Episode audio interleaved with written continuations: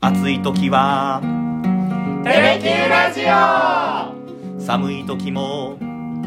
テレキューラジオ家でも外でもどこでも聞けるちょうどいいぬくもりテレキューラジオひげごじとゆうきのサタでダラダラ行かせて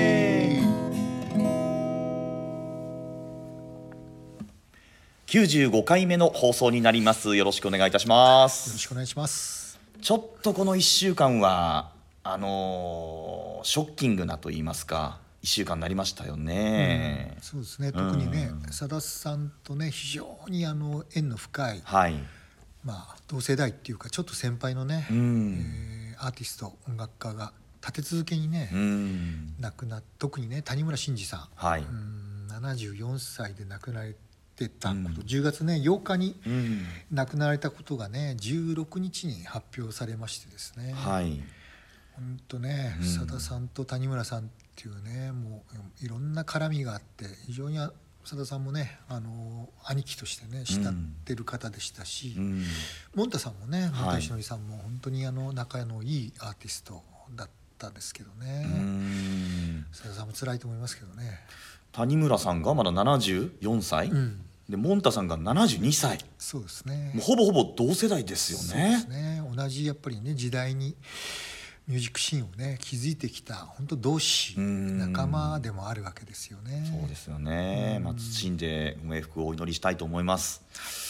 さて前回の10日減なんですけれども、うんまあ、非常にたくさんコメントが来て来嬉まししかたったねですねねちょっと意外でしたねはいえちょっと地味だなっていうような曲んかとも思ったんですけど、ーうんやっぱりあの時代の曲やるとこう思い出が蘇ってこられる方もねそうなんです よあのー映画の主題歌みたいな話もあってで、映画「晩秋」の主題歌でで風見鶏ではその10日間の余韻を残して晩秋のイントロが始まるのが最高だっていう非常にまたこれコアなファンの方からのいやー本当ね聞き込んでいらっしゃるコアなファンらしいねコメントでしたねですよね。で晩秋と晩秋にも不思議なつながり感じるななんてこともいただきました。うんそれから去年覚えてますあの星野道夫さんのレポートをこう送ってくださった方いらっしゃったじゃないですかいらっしゃいましたねはい、その方が今年は松井忠さんっていうえー絵本作家の方かなの研究をされているということなんですけど「えー桃源郷物語」っていう絵本がまさにその桃園名の桃花元気をもとに作った絵本なんですよっていう、うんまたこれも情報をいただきました。さすがです さすがですね。それからこれ20代の若い方なんですけれども、まあ、特に起伏のない歌詞だなと思って聞いてたんだけど「あユートピアだからなのですね知見が深まりました」ってこれもまた嬉しいなと思いながら。まあ基本的にはねやっぱりこのゆっくりとした時間が流れるうん、争いのない世界っていうのはね、うん何事も穏やかなんですよそうですね、まあ、非常に平和な歌でしたもんね。それからこんな感想もありました「まあ、陳平さんとマッさんの特集やってほしいな」と。うんうんそうなんですよね、だから今回ね、はいちょっと急遽、ん 予定を変更しまして、はいえー唯一ねうんさだ、さんと谷村さんが一緒に作ったはい、楽曲をうん今日はご紹介したいと思います、桜月夜の二年坂薄紅色の風の中祇園あたりは華やいで宵人たちの歌の中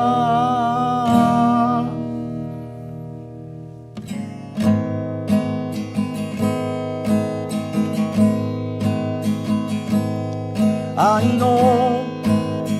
浴衣の君の手を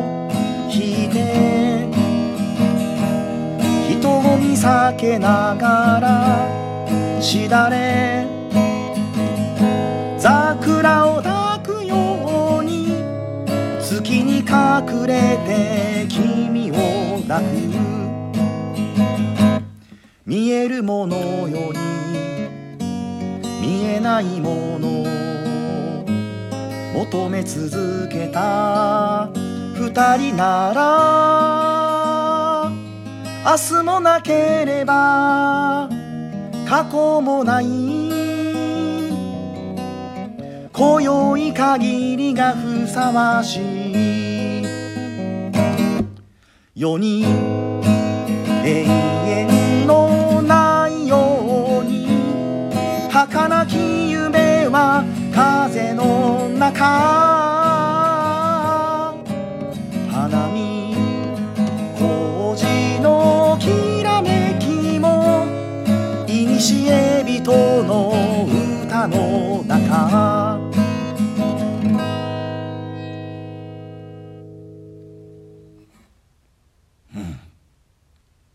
なかなか渋い歌です。渋い歌ですね、はいこの歌「桜月夜え」という歌なんですけれども、はい作詞がうん谷村新司さんで、ええ作曲がさだまさしさんえうんこれね1999年はいの6月に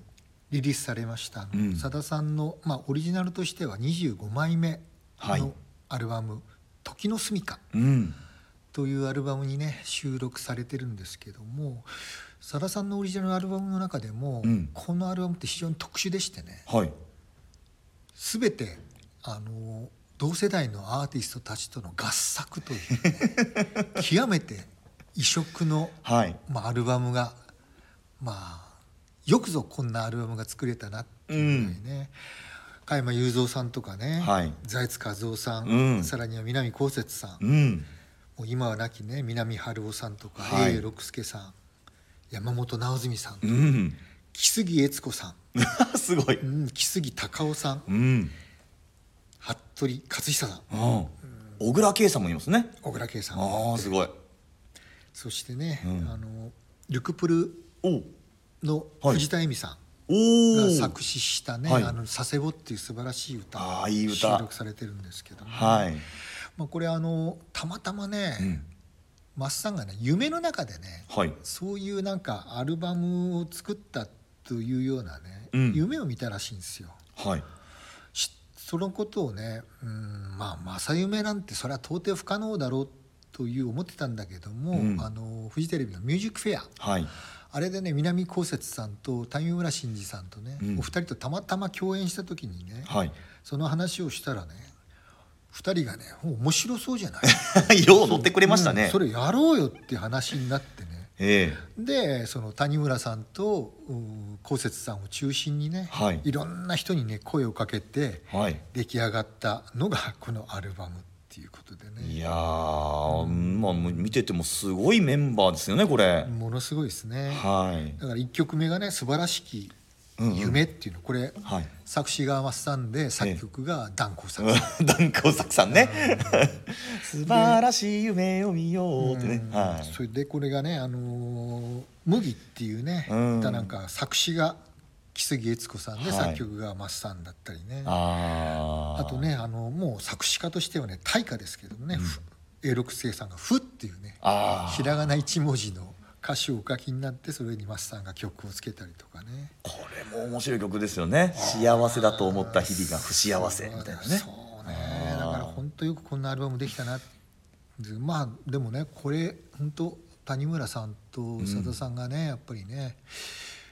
タッグを組んでしてこれシングルカットをしたんですよ、うんえーこのアルバムの中からですへねーそれがこの「桜月夜」はいだったんですけどね、うん、まあ難しい歌ですよこれは難しい歌ですねなんかちょっとねエエロチックな ねそうですよね歌詞でねうーん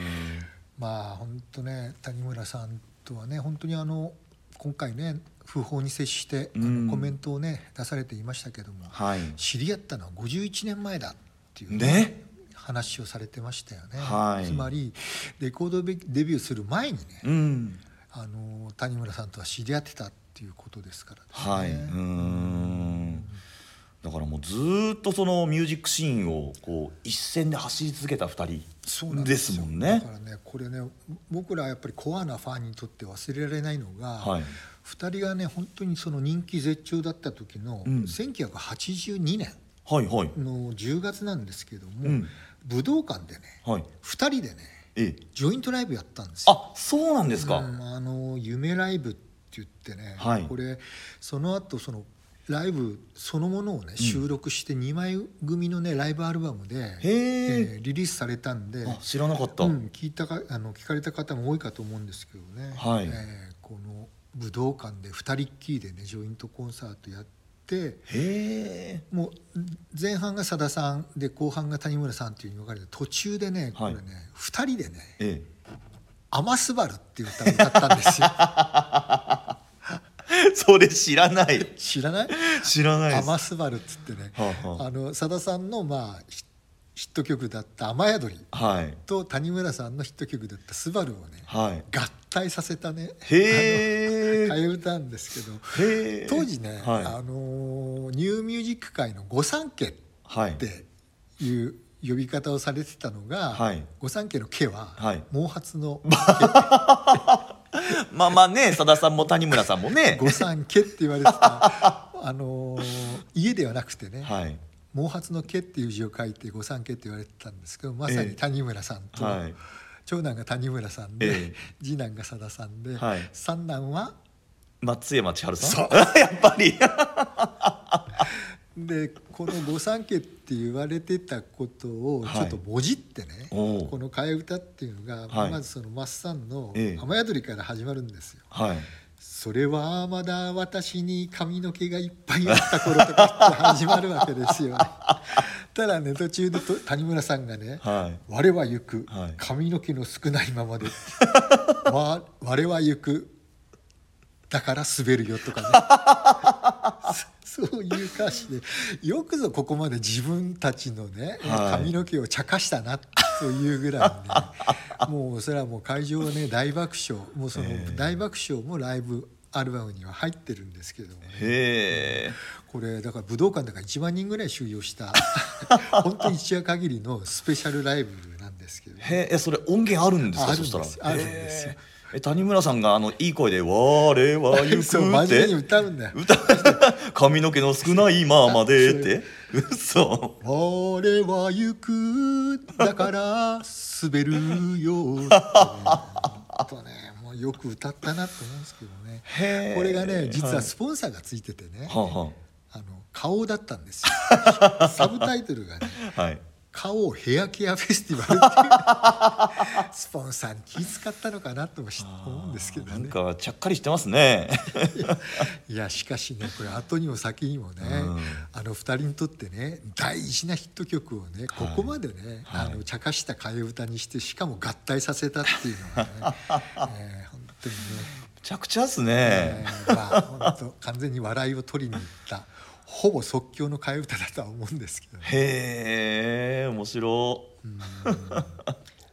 まあでもそれだけお二人ってこう仲もよくっていうそういうことですよあーだからお互いのねあの容姿とかをね、題材にしながら、ん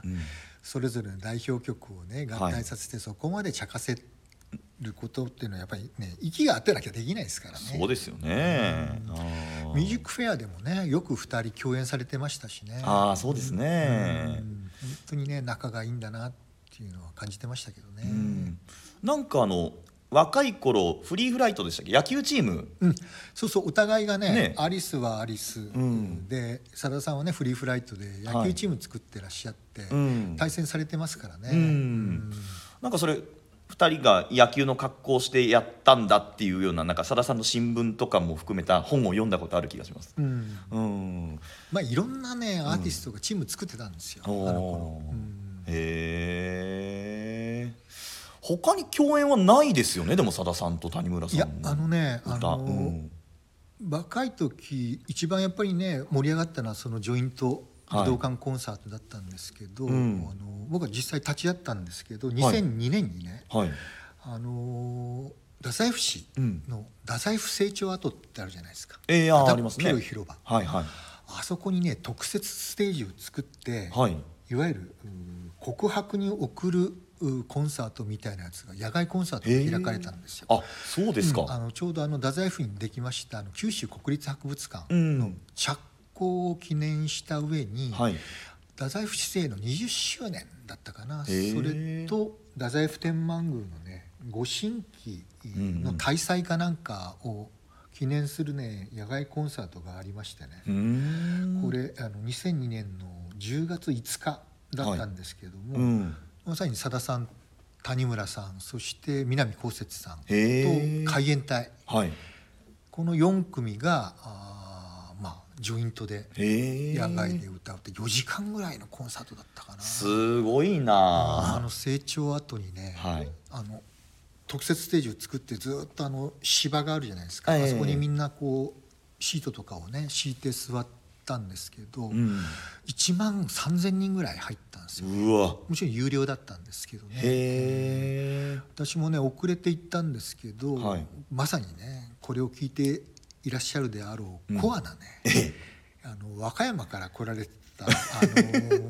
正志さんのファンにね はい偶然で出会ってね「ええあら片見さん席あるの?」って「いやいやないんですよ」って「私たち前に撮ってるけど余裕あるからはい来てよ」って言われてね、役得だなスス テージのほんの目の前のねへえシートに、えーあぐらかかしていただいてへえ聞かせていただいた記憶があるんですけど。そうですだかからもちろんねそれぞれ持ち歌を歌って、さださんはねもう,、もうまさに太宰府の「飛び梅と」うんと「フロー」を歌ったんですけど最後にねえ共演者全員で歌ったのが「スバルだったんですよ。えへえもうまさにうん合唱でこのコンサートを締めくくったんですけど、あーそれはねすごく覚えてますね。へえ、まあ、まさに谷村さんといえばっていう楽曲でもありますもんうんだからね。それが21年前か。あ、二千二千二年2002のそうですね。はうい。んそうか。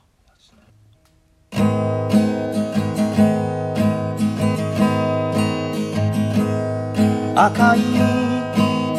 花をの塗りげたの音も消される東山せめて一夜の恋にだけ溺れていたい春の夜見えるものより見えないもの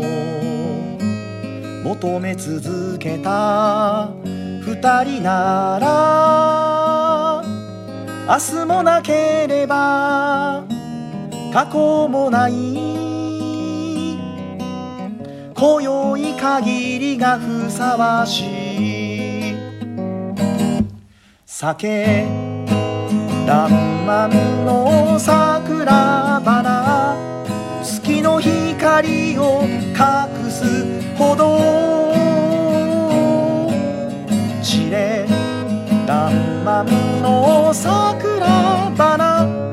月の光に溶けるほど酒爛漫の桜花月の光を隠すほど散れ爛漫の桜花月の光に溶けるほど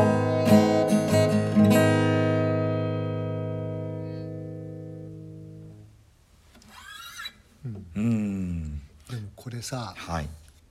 歌詞をええ見てもねはいさださんの歌詞じゃないんだけど、うんさだまさしの作詞って言われてもおかしくないぐらいなんか似てるよね。何かね、うん世界観なんがか世界観がね、はい、非常に近いなっていうかね。うーんちょっとどうだろうあの谷村さんの方がなんかこう大人の色気の恋みたいなニュアンスは若干強いかなっていう気はするんですけど、エロチックさがちょっと違うかなちょっとねうんうんねやっぱさださんと谷村さんの共通項ってもう一つね、はいあの山口百恵さんっていうね、おーは共通項があってえ山口百恵さんってどっちかっていうとねあのヒット曲っていうのはあの、えうん作詞八木陽子、うん作曲宇崎竜童っていうね、このコンビご夫婦で作られた楽曲がうん多いんですけど、その中でねええやっぱり桃江さんの代表曲になった「コスモス」おうこれをさださんが提供し、はいいい日旅立ち」ああうんこれは谷村さんが提供して、そうですよ、うんこの2曲ともやっぱりね桃江さんの本当代表曲になったっていう点でもね、桃江さんを通じてんやっぱりこの2人もつながってるというところがね、そうですね、不思議な縁だなと思いますけどね。はいはいはいこれ歌詞で言うとなんかこうせめて一夜の恋にだけ溺れていたい春の夜はあ谷村さんっぽいなっていうような さださんはなんか思いをずっとこう心に秘めて遠くで見てるわみたいな まあ不倫の歌かなって感じねさださんもあれやりましたけどね不倫の歌で言うと2人が大好きなやつオクトーバオクトーバーねなんかこーうリリリー・カサブランカはい秘めたる恋みたいなのやりましたけど許されん恋、はいねうんだけどやっぱりね谷村さんがねこの本当急まあ正志さんもね「俺は信じない」っていうねあーはいえーどっか旅にでも出てるんじゃないかっていううねん思いを吐露されてましたけどもね、はいやっぱねあのにわかには信じられないでしょうけどね本当に。ねえまあ、本当に仲が良かった仲間が特にね、うんたくさんねさださんもね本当に仲間を失ってきましたからね、うーん福田育太郎さんに始まりねあうん松原正樹さんもそうだし、はいね、そうですねもんたさんとは谷村さんってどういうあれだったんですか仲良しっていうのはもんたさんとはね、はい一回あの直接聞いた話で言うと、ええあのなんか音楽番組で共演した時に、はい楽屋で僕は子供の頃、はい空を飛んだことがあるんですよっていう話おをーおーはい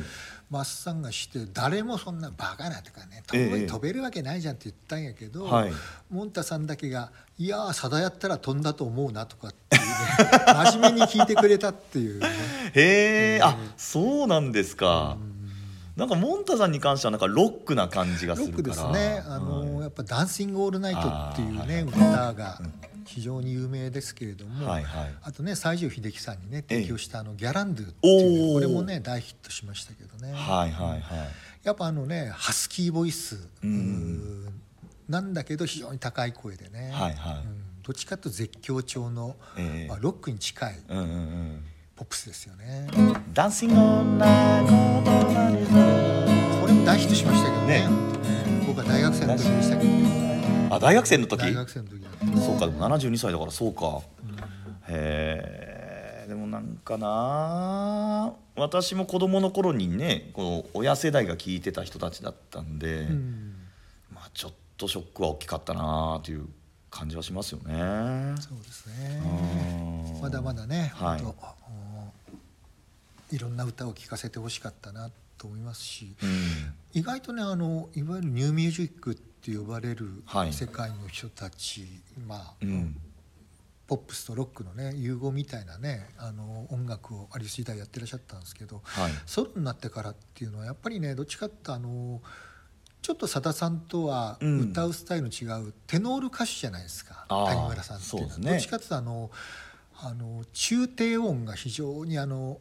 音域が広くて美しいっていうね、だからどっちかっていうと重たいね、はいそのまああの「スバルもそうですけど「群青」だったりね、ああ群青いい歌ですね日はまた昇る」だったりとうかね「ん三都物語」とかね、はいはい割と本当中低音が非常に美しいうん歌がはいすごくねソロになってから印象に残ってるんですけどうね、んでそれですやっぱりあの「24時間テレビ」のテーマソングになりましたけどああの加山さんとね一緒に作れた「サライ」サライ、あー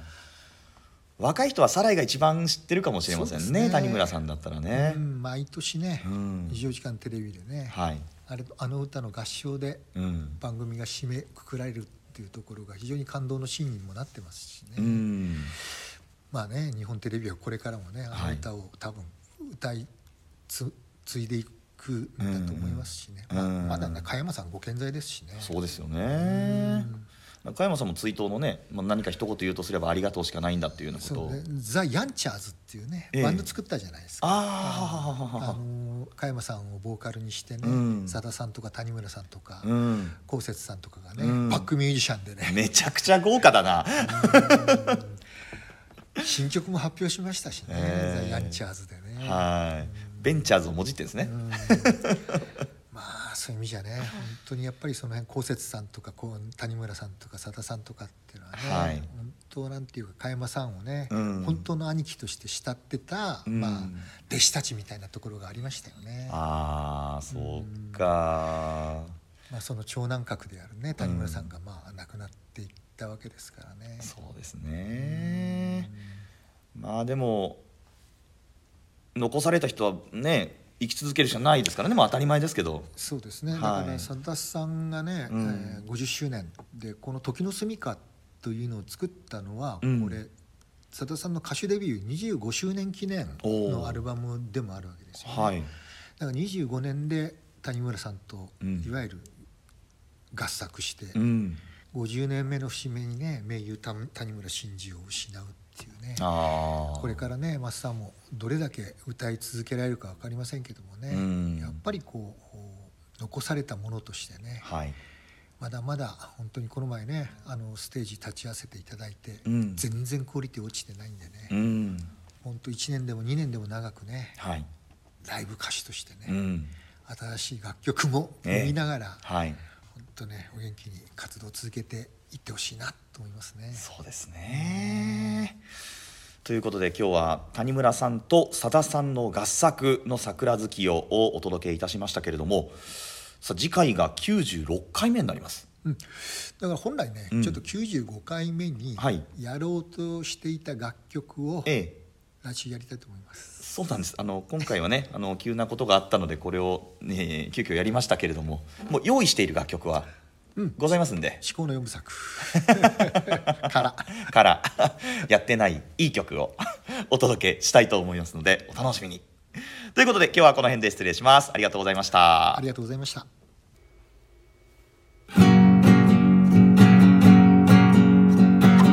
何しようと